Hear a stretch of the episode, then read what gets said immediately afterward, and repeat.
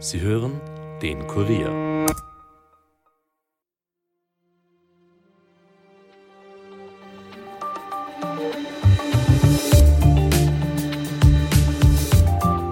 Die israelische Armee hat nach eigenen Angaben Gaza Stadt umzingelt. Nun wird man wohl im Häuserkampf gegen die Hamas vorgehen. Ein schwieriges Unterfangen sind doch große Teile der Stadt untertunnelt. Die Hamas könnte jederzeit im Rücken der Israelis auftauchen. In diesen Tunneln werden auch die Geiseln vermutet, die die Hamas bei ihrem Überfall am 7. November gefangen genommen hat. Für die Angehörigen der Geiseln ist diese Situation alles andere als leicht. Drei von ihnen sind vor kurzem in Wien gewesen und haben dort von ihrem Hoffen und Bangen erzählt. Mit dabei war Kurier Außenpolitikreporter Johannes Ahrens, der uns heute von seinen Gesprächen berichten wird. Mein Name ist Elias Nordmesnik und ihr hört den Daily Podcast des Kurier. Das Tunnelsystem der Hamas durchzieht den Gazastreifen fast wie ein U-Bahn-Netz. Es sollen hunderte Tunnel sein. Manche sprechen von einer Länge von fast 500 Kilometern. Das dürfte zwar eher Hamas-Propaganda sein, aber keine wisse, wie lang das System wirklich ist, sagt etwa der Militärexperte Harel Korev von der Universität Tel Aviv, dem US-Sender CNN. Es sind jedenfalls Dutzende Kilometer unter der Erde mit Kommando-, Kontroll- und Kommunikationsräumen, mit Vorratskammern und Abschussrampen für die Raketen. Teils sind die Tunnel betoniert oder mit Strom versorgt. Im Schnitt sind sie zwei Meter hoch und einen Meter breit, einige sind aber auch groß genug für Fahrzeuge. Um israelischen Bomben aus der Luft widerstehen zu können, reichen manche Tunnel Dutzende Meter unter die Erde. Ihre Zugänge sollen etwa in Wohnhäusern oder Moscheen liegen. Und auch die Geiseln dürften dort festgehalten werden, in eigenen Räumen, die teilweise auch unter Krankenhäusern oder Schulen vermutet werden. Es ist anzunehmen, dass die Geiseln in tiefen Tunneln sind, die auch vor den israelischen Bomben geschützt sind. Eine aus dem Gazastreifen am 23. Oktober freigelassene 85-Jährige beschreibt das System, durch das er sich während der Geiselnahme bewegen musste, als ein Spinnennetz. Schwer vorstellbar, dass die Geiseln aus diesem Spinnennetz so einfach zu befreien sind. Die Tunnel selbst dürften auch mit Sprengfallen versehen sein. Schwere Zeiten also für die Angehörigen. Mein Kollege Johannes Ahrens aus der Außenpolitikredaktion hat mit drei von ihnen gesprochen und ist jetzt bei mir im Studio. Hallo, Johannes. Hallo, Elias. Johannes, sag mal, wie viele Geiseln befinden sich derzeit im Gazastreifen? Also gestern habe ich wieder gehört, die Zahl wird ja immer wieder nach oben korrigiert, wenn wieder irgendwie bei der Videoanalyse von äh, Videos, die die Hamas-Terroristen bei ihrem Angriff gefilmt haben, neue Personen identifiziert werden, dann wird diese Zahl nach oben korrigiert. Gestern habe ich gehört, es sind 242 Geiseln, also 242 Menschen, die entführt wurden am 7. Oktober. Fünf sind inzwischen in Freiheit. Mhm. Zuerst sind zwei, nämlich eine Mutter und eine Tochter, freigelassen worden, dann ein älteres Paar und schließlich eine israelische Soldatin, die von der israelischen Armee befreit wurde. Also sind wir bei 237, wenn diese Zahl stimmt. Mhm.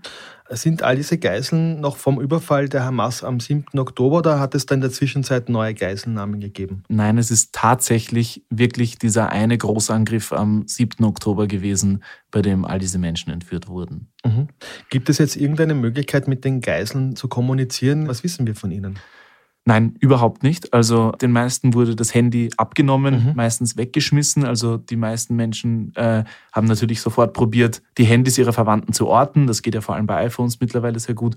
Oder die SIM-Karten zu orten und das ist auch nicht möglich. Also die sind irgendwo im Gazastreifen einfach in den Dreck geschmissen worden quasi oder sogar zerstört worden. Das ist absolut nicht möglich.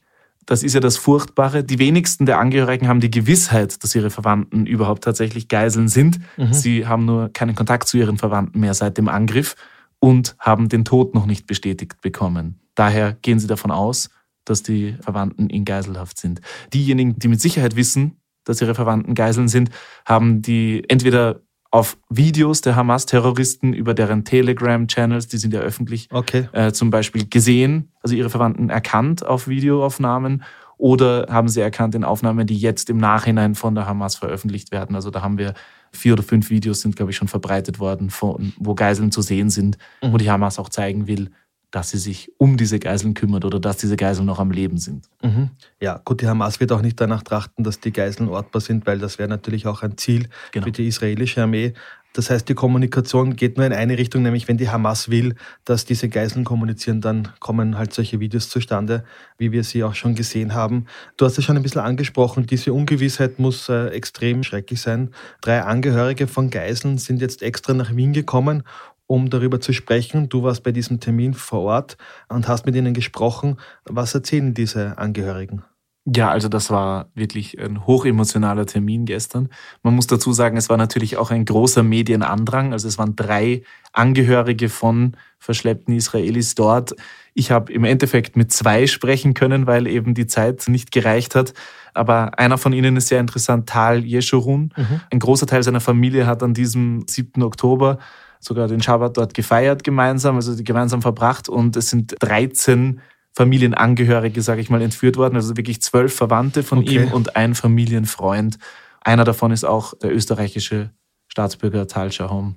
Und zwei seiner Verwandten sind die, die bereits als erstes von der Hamas eigenständig freigelassen wurden. Das sind die US-Staatsbürger. Genau, gewesen. Doppelstaatsbürger, israelisch-US-amerikanische Doppelstaatsbürger, eine Mutter und ihre Tochter, nämlich Judith und Nathalie Ranan. Die sind Cousinen von mhm.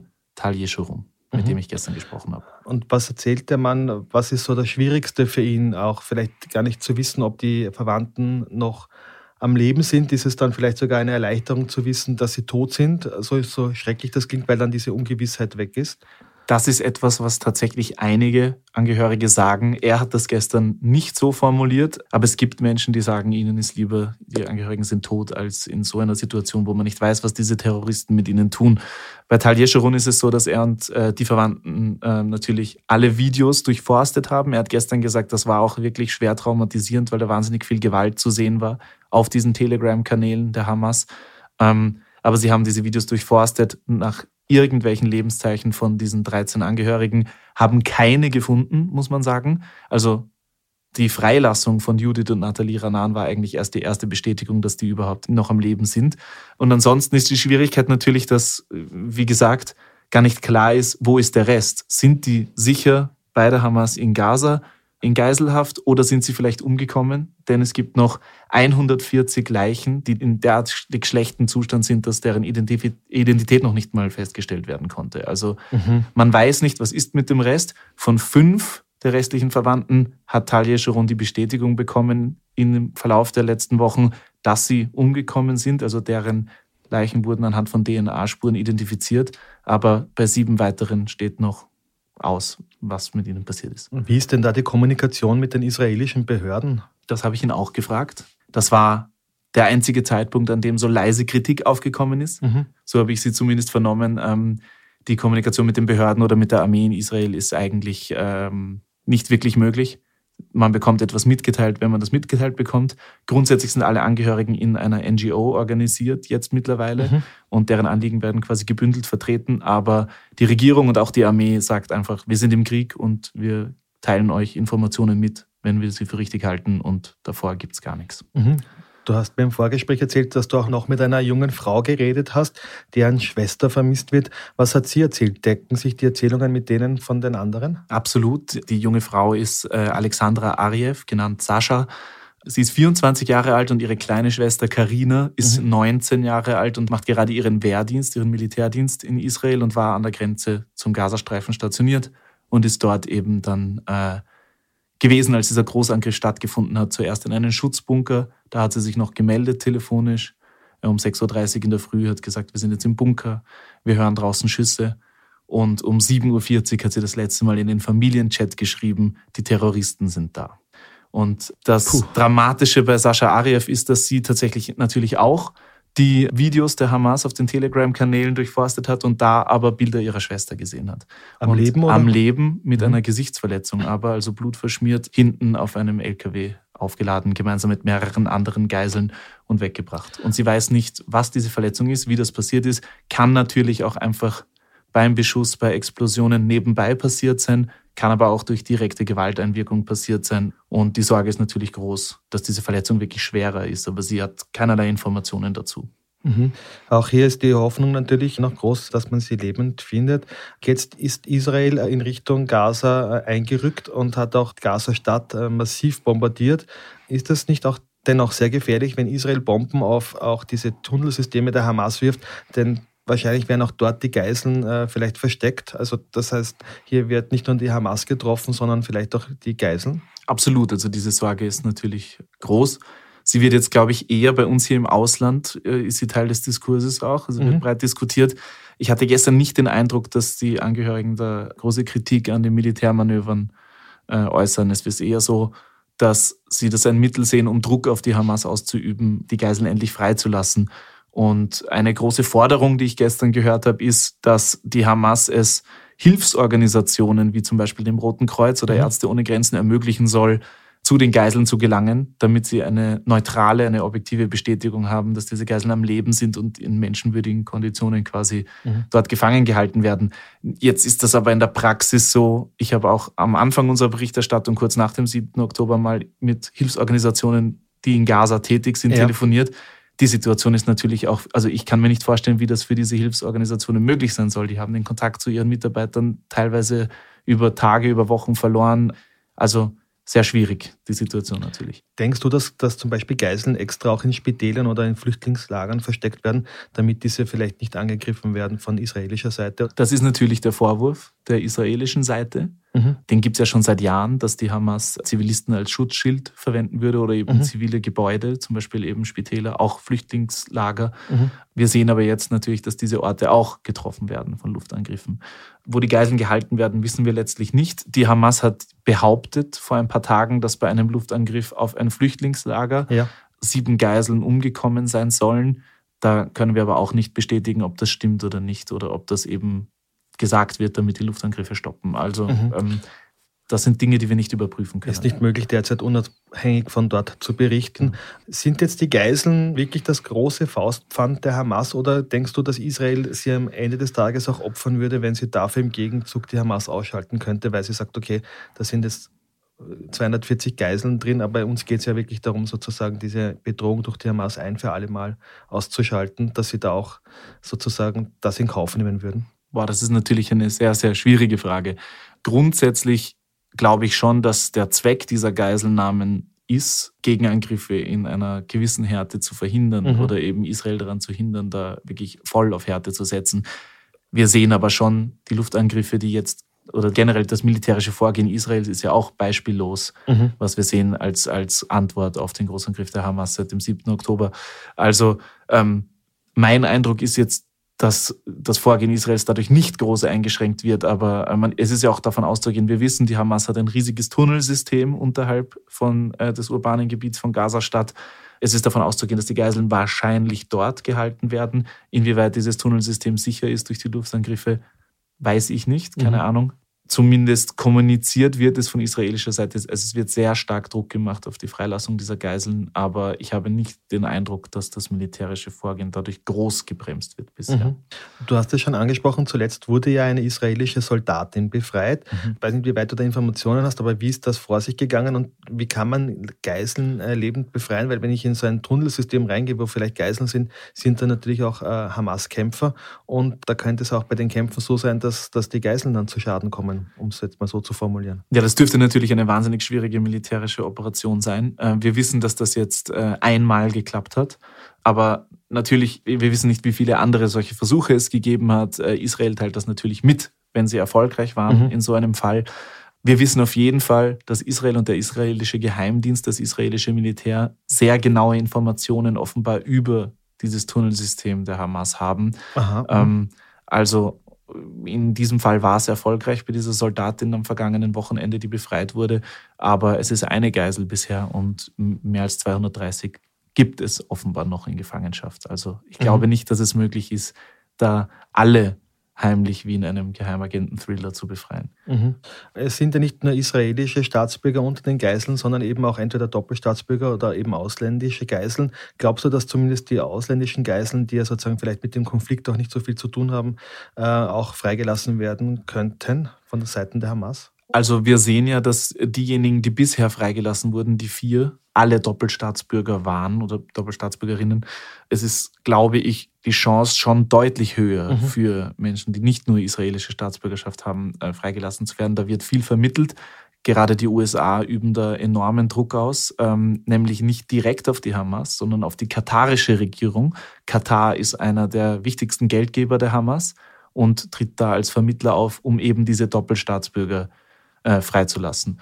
Und bisher eben mit mildem Erfolg, dass erst vier freigelassen wurden, aber auch jetzt hat die Hamas angekündigt, in den nächsten Tagen weitere, Zitat, Ausländer freizulassen. Also sagen wir so, die Überlebenschance oder die Freilassungschance für Doppelstaatsbürger ist sicher deutlich höher als für reine israelische Geiseln. Mhm. Leider.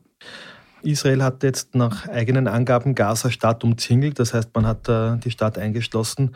Äh, geht jetzt für dich der Konflikt damit in die entscheidende Phase? Das kommt darauf an, wie man entscheidende Phase formuliert. Es geht auf jeden Fall in die nächste Phase, die sicher nochmal deutlich intensiver wird. Also so eine Bodenoffensive, wenn sie denn jetzt tatsächlich begonnen hat oder sogar schon begonnen haben soll, die wird sicher extrem verlustreich für beide Seiten, vor allem für die israelische Seite. Ich höre vom Kollegen Armin Arbeiter, der ein Militärexperte ist, immer wieder, dass ein Häuserkampf ungefähr das Schlimmste ist, was mhm. in einem Krieg stattfinden kann. Noch dazu in einem Gebiet, das so dicht besiedelt ist wie Gaza-Stadt. Das ist eines der am dichtesten besiedelten Gebiete der Erde. Und deswegen hat Israel wohl auch diese ganzen Luftangriffe durchgeführt, um quasi den Weg zu ebnen für eine Bodenoffensive. Aber das war ja bisher schon extrem blutig. Das wird wohl noch deutlich blutiger werden die entscheidende Phase klingt so, als würde das bald zu Ende gehen. Das glaube ich nicht. Ich glaube, wir erleben jetzt quasi den Anfang von einer sehr, sehr langen Phase von Gefechten dort. Und wie du schon gesagt hast, sehr verlustreiche Gefechte. Wir werden da natürlich weiter dranbleiben, auch mit dir weiter darüber sprechen. Für heute einmal vielen Dank für den Besuch im Studio. Danke, Elias.